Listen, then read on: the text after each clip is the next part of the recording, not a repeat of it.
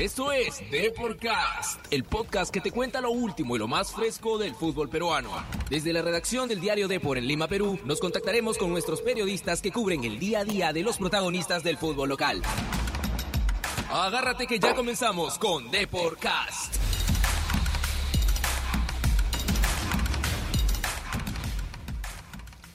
Hola, hola amigos, ¿qué tal? Eh, ¿Cómo están? Estamos en una edición más de, de Podcast.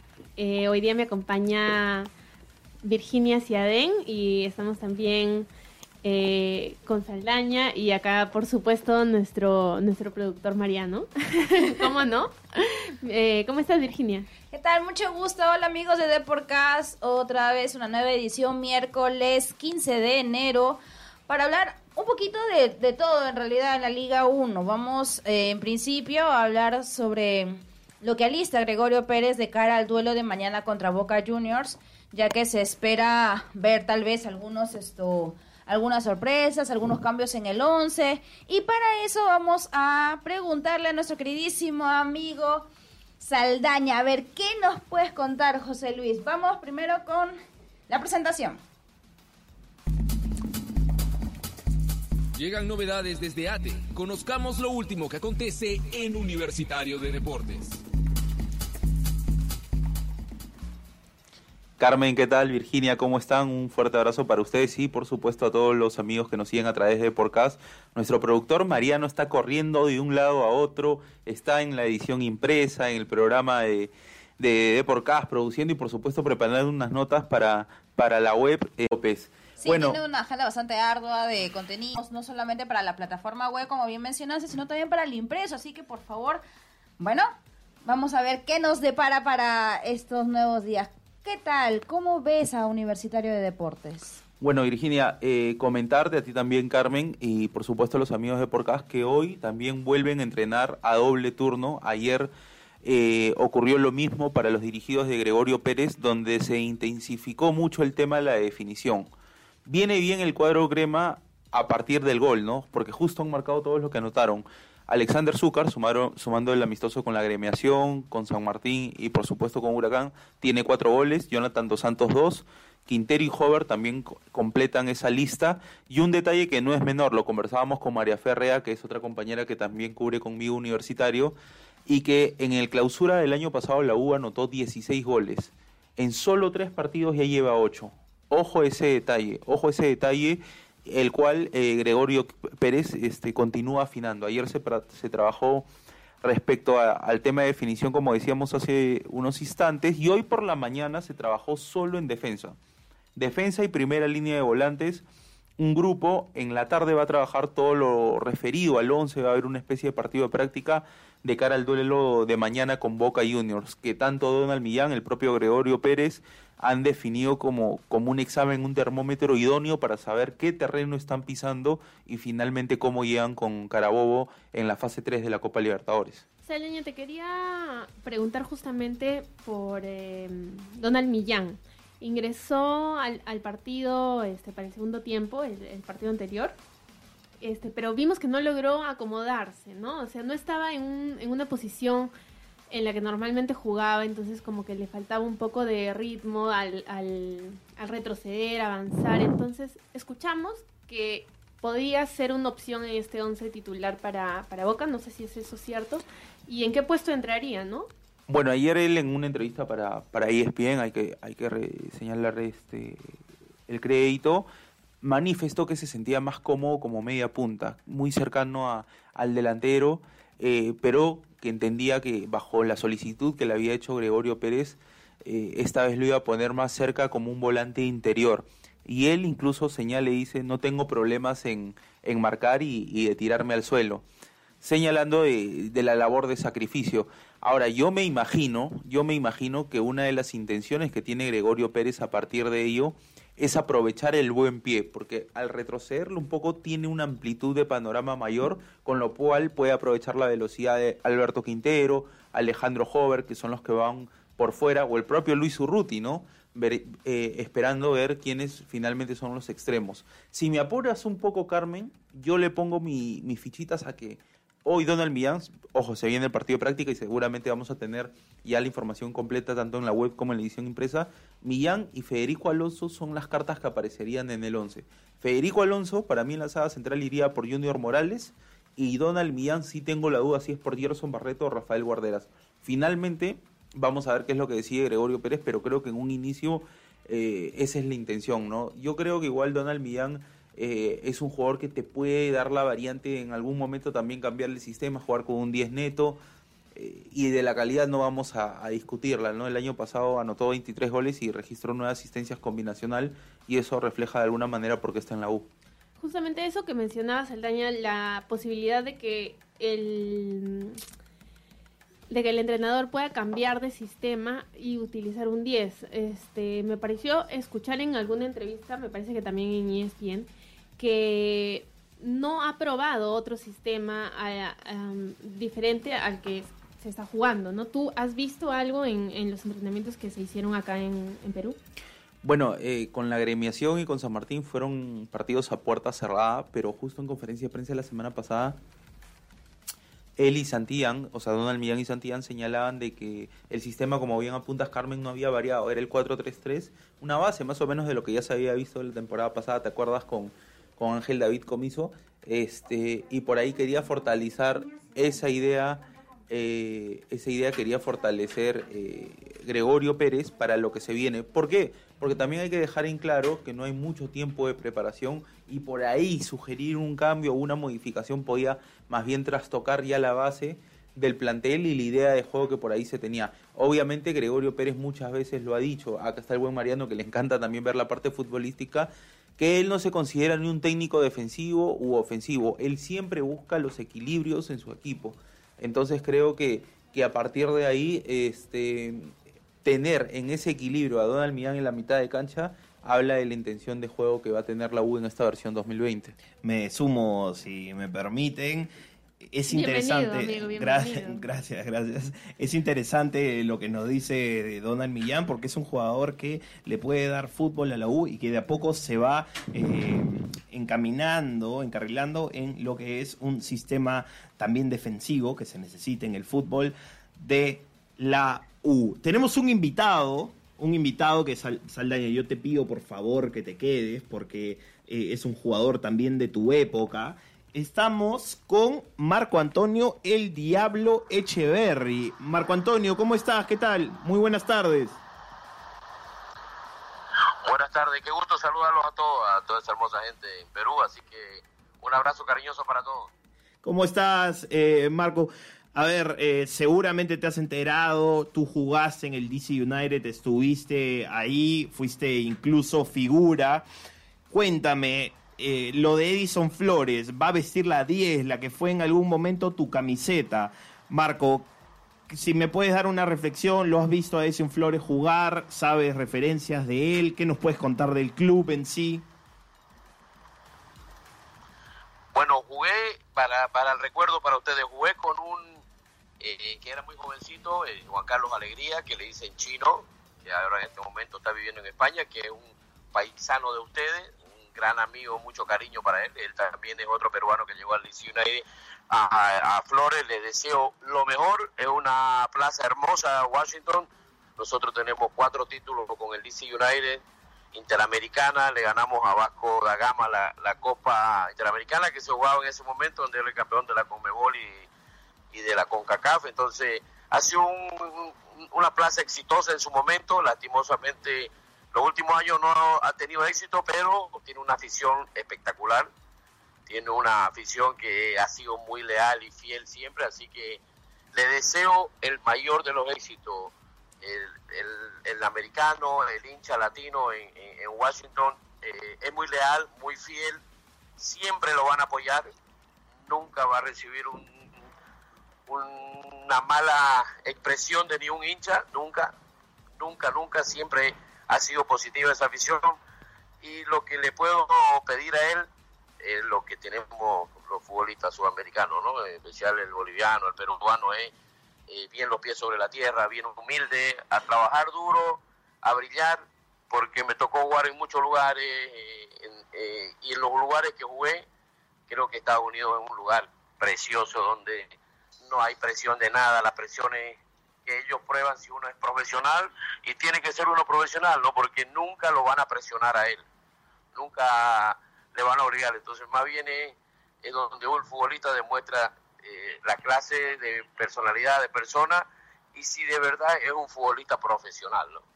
Marco, ¿cómo estás? Te saluda José Luis Aldaña. Gracias por, por los minutos. Te quería hacer una consulta respecto a la visualización que tú le das al crecimiento de la MLS en los últimos años. Nadie mejor que tú, que por supuesto estuviste en el DC United entre el 96 y el 2003, me parece.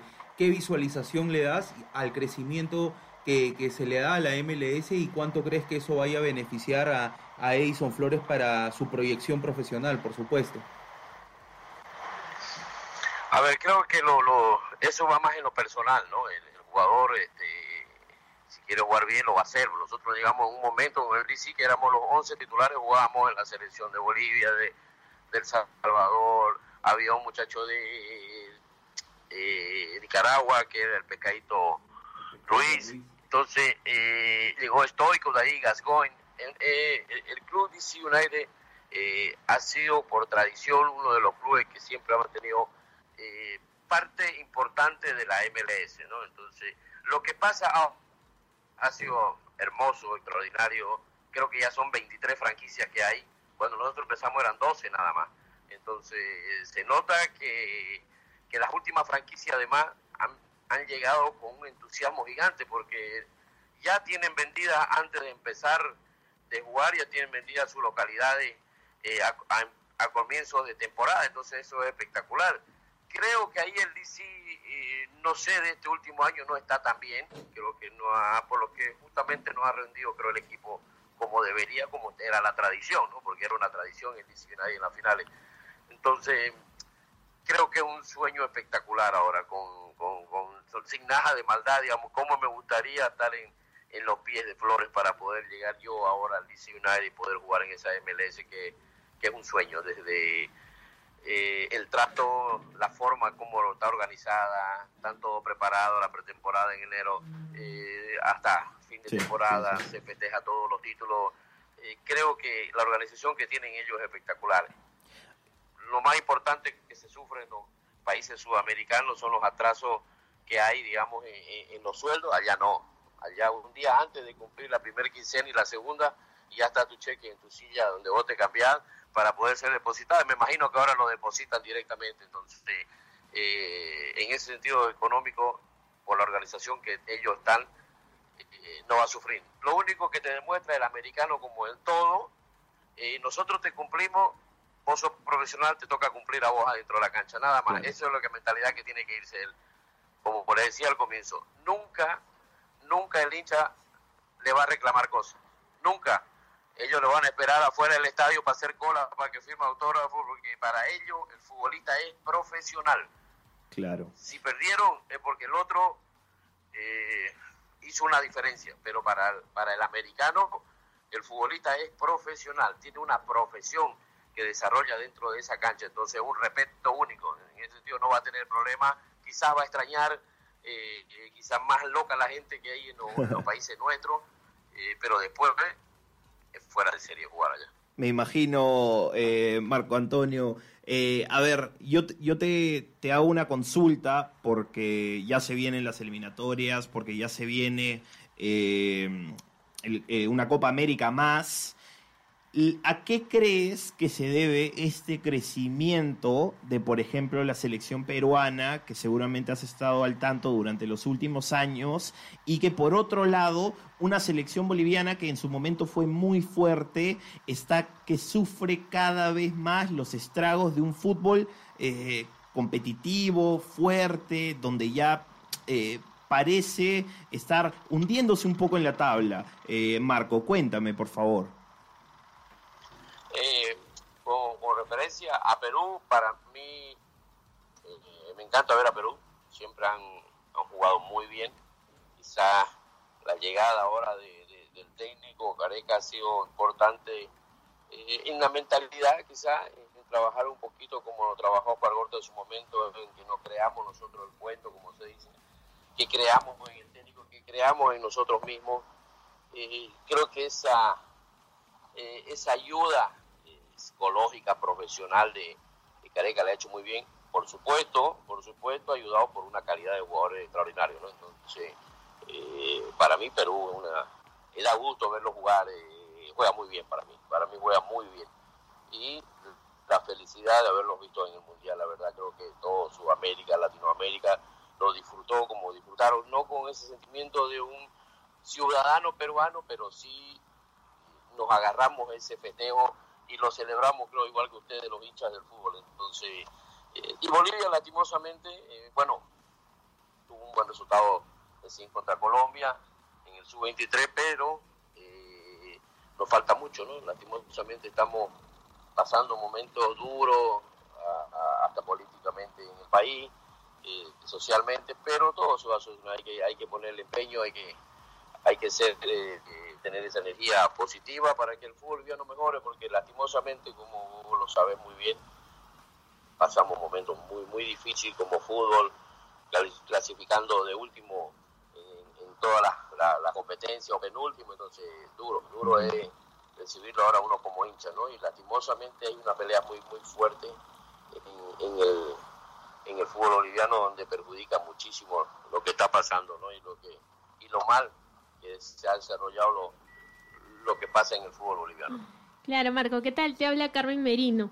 Eh, justamente como lo que comentabas, ¿no? El nivel del fútbol peruano, ¿cómo, cómo ves este, con respecto al, fútbol de Estados Unidos y cómo crees que vaya a ser la adaptación para Edison Flores al fútbol estadounidense. ¿Cómo fue para ti esta adaptación de un fútbol latinoamericano a, uno estadounidense?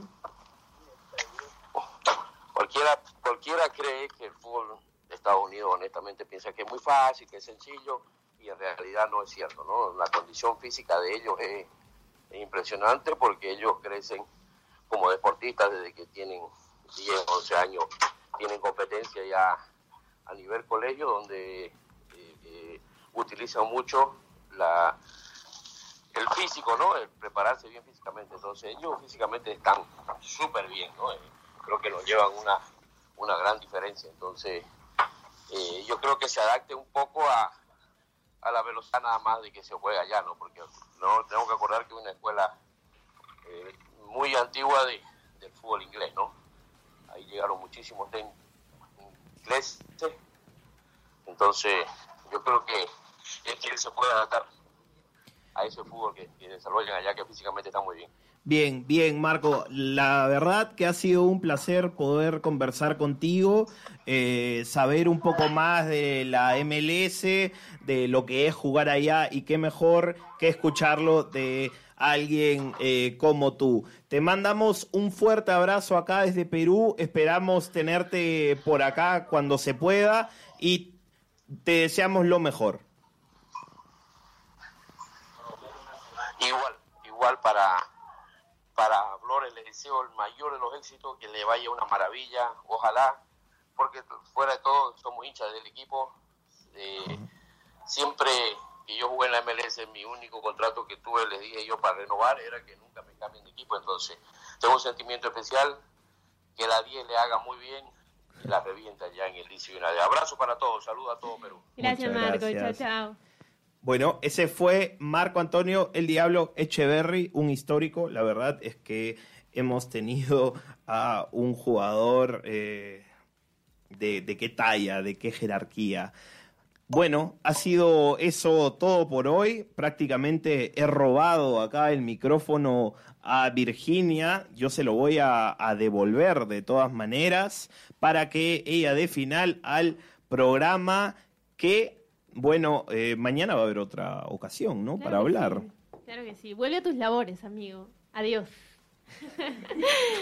Así es, aquí estuvo Mariano, nuestro queridísimo productor de Deportcast, para esta entrevista que tuvimos con una de las estrellas de DC United, obviamente de cara a lo que eh, fue la presentación de Edison Flores, el nuevo 10 de este elenco norteamericano que se espera bastante. Honestamente, se ha visto como la MLS esto ha crecido en el tema de fútbol esto, para ver cómo este, muchas estrellas eh, han llegado a esta liga, se han adaptado, ya no es eh, lo que se piensa, ¿no? Que es como una especie de retroceso, ¿no? Ahora se ha visto que de verdad les va correctamente. Ah, hay muchos, esto, muchos futbolistas bastante reconocidos que han llegado a esta liga y esperamos, pues en todo caso, que Edison Flores crezca como se espera y ello repotencie eh, su performance en la selección peruana. Claro que sí, Virginia, como lo mencionas, eh, la liga estadounidense ha, ha hecho muy buenas contrataciones últimamente y por supuesto que esperamos todos lo mejor para Edison Flores. Eh, bueno, eh, continuamos con Sporting Cristal, que tenemos novedades. A ver.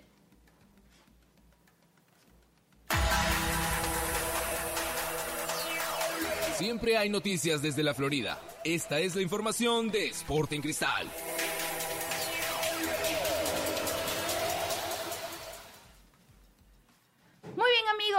Comentamos que bueno, eh, a través de nuestras redes sociales ya se esto se dio con, bueno, ya se conoce ya la lista de los ganadores que tienen sus pases dobles para ir a la tarde celeste.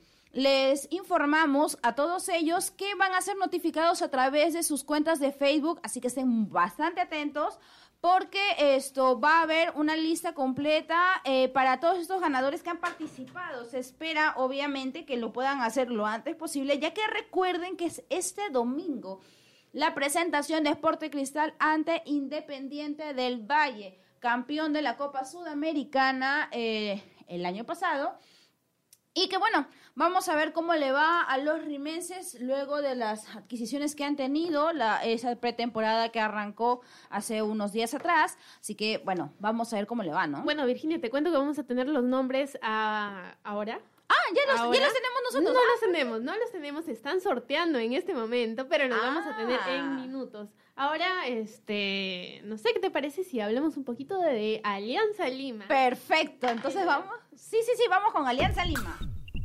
¿Qué está pasando con los íntimos de la victoria? Estas son las noticias de Alianza Lima. Bueno, Pablo Bengoechea se refirió a lo que todo el mundo estaba comentando desde el día de ayer, la salida de Yandesa con Carlos Ascuez.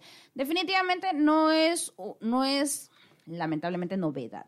Eh, ambos jugadores tienen una larga lista de algunos eh, incidentes que pues los han colocado en una situación un poco incómoda esperamos, eh, obvio que ello pues solo pues sea, ¿cómo te puedo decir, Carmen? Honestamente, creemos desde aquí que lo importante es el profesionalismo y lo que se ve en la cancha.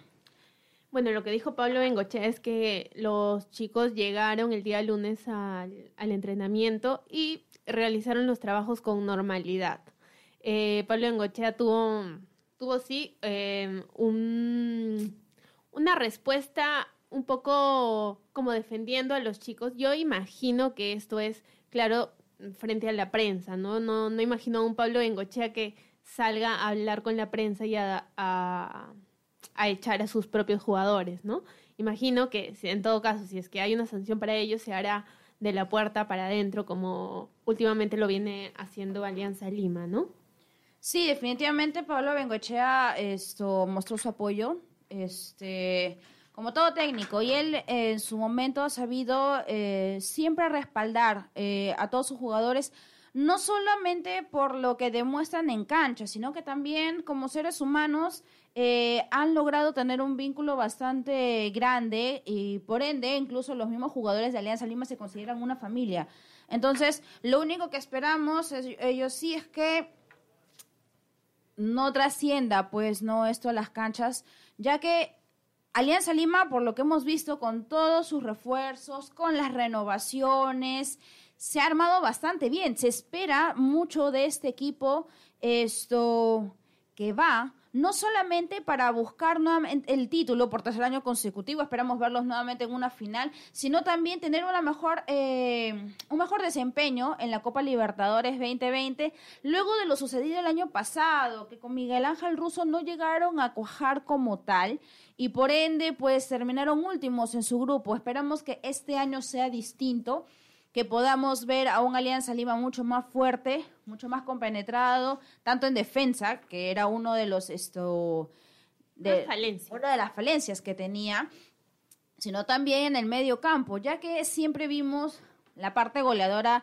de los blanquiazules, pero en el área de defensa había este tiri que no, no calzaba como tal. Entonces, vamos a ver pues cómo le va este año. Queremos de todas maneras esto, que, salgan las cosas como se espera, este, para que, bueno, salga de una vez eh, un equipo muy bueno, eh, más allá, obviamente, de lo que suceda fuera de las puertas de sus centros de entrenamiento. Bueno, Carmen, lamentablemente ahorita no tenemos el, eh, la lista de sorteados, ya que esto están eh, por ahora siguiendo el tema de los eh, del sorteo en sí.